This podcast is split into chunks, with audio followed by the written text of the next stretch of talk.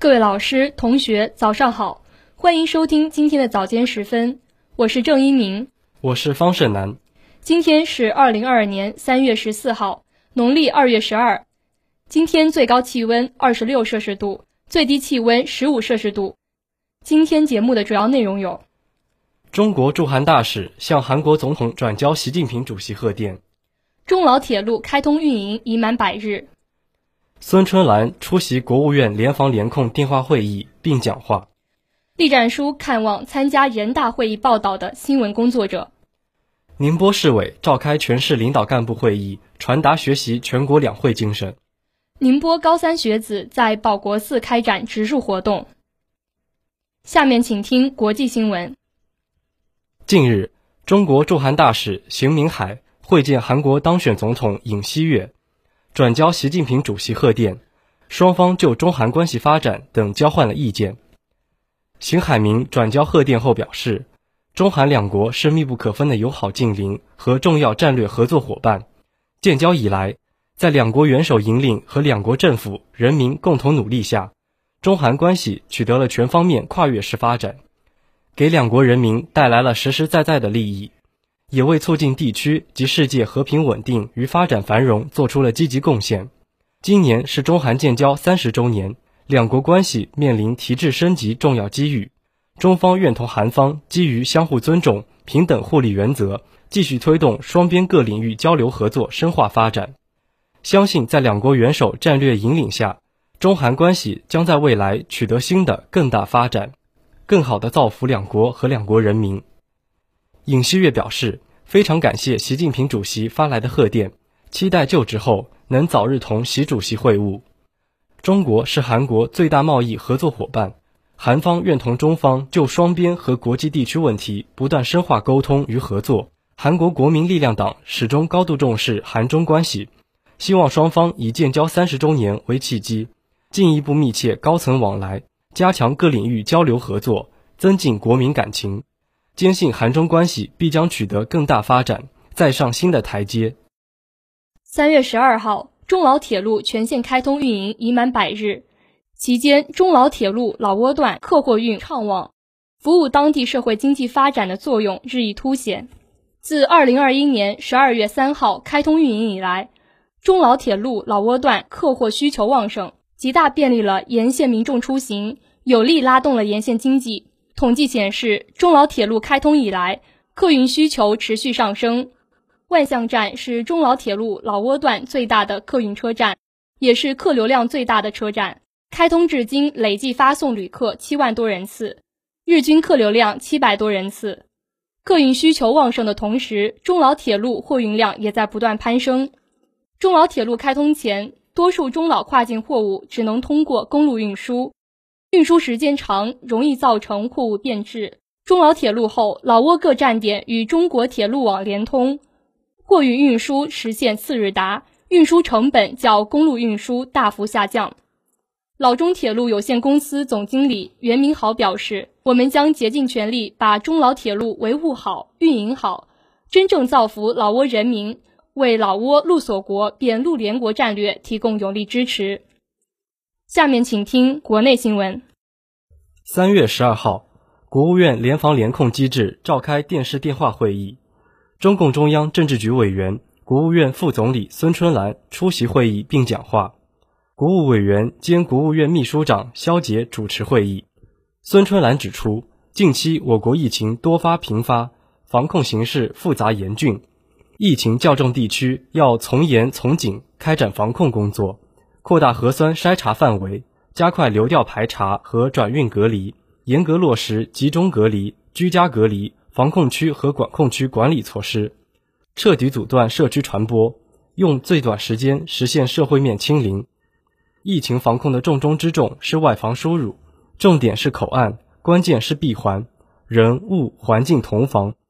定点医院、隔离酒店、机场码头的工作人员以及跨境货车司机等环内人员。不能与环外人员接触，坚决守住外防输入防线。学校等人员聚集场所要压实四方责任，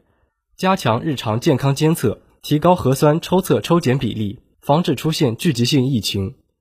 要针对奥米克戎传播特点，推广抗原筛查、核酸诊断监测模式，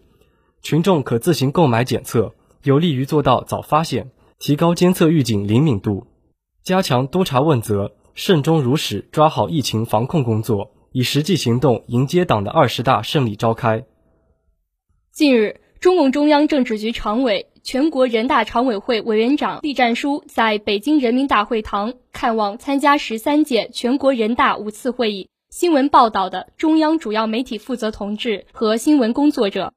代表大会主席团和全国人大常委会向参加大会新闻报道的全体新闻工作者表示诚挚问候和衷心感谢。栗战书指出，今年大会新闻报道精心策划，导向鲜明，精彩纷呈。传统媒体、新媒体深度融合，网上网下协同联动，内宣外宣紧密结合。大会新闻报道充分反映党和国家各项事业取得的新成就，充分反映人大代表和人民群众的呼声和愿望，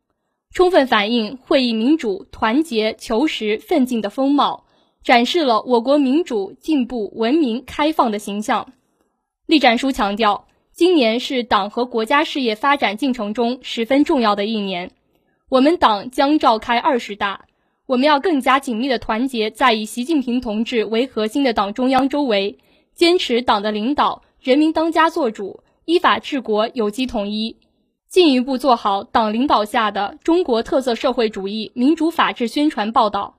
进一步讲好中国故事，中国全过程人民民主故事。以实际行动迎接党的二十大胜利召开。下面请听一句话新闻：三月十二号，第十一架接返自乌克兰撤离中国公民航班安全抵达。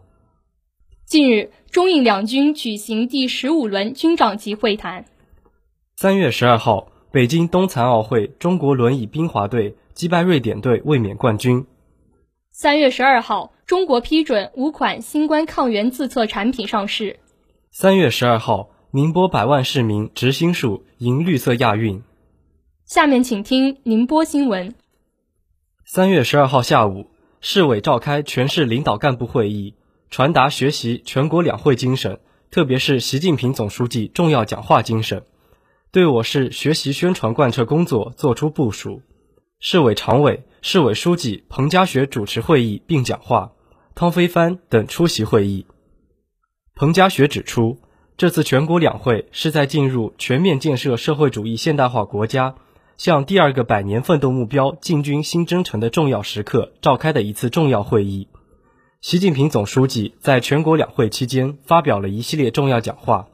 深刻阐述了新时代党和国家事业发展的重大理论和实践问题，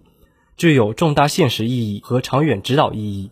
因此，要把学习贯彻习近平总书记全国两会期间重要讲话精神作为当前最大的政治任务，要把学习贯彻全国两会精神与学习贯彻习近平总书记一系列重要讲话精神和重要指示精神紧密结合起来，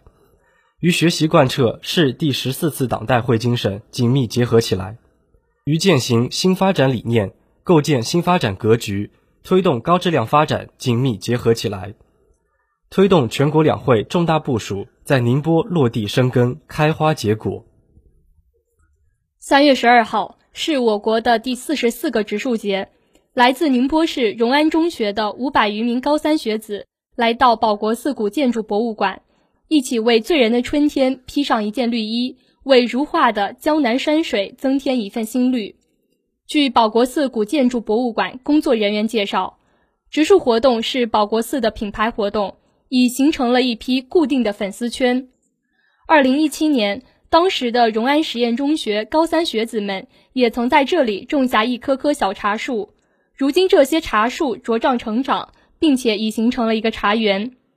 随着“绿水青山就是金山银山”理论日渐深入人心，人们的生态环境保护意识不断提升。近年来，保国寺古建筑博物馆推出的春季植树采茶、爱鸟周。杨梅采摘等绿色活动深得公众认可，活动场场爆满。荣安中学的一名高三学子提到，通过植树活动，能够唤起人们要爱护一草一木，时时处处做到环保，共同爱护、守护我们祖国秀美的千里江山。同时也祝愿同学们在今年的高考取得佳绩。这里是 FM 幺零零点五宁波大学广播台。以上是今天早间时分的全部内容。本次节目是由张兰心为您编辑，郑一鸣、方胜男为您播报的。感谢收听，欢迎您继续收听本台其他时段的节目。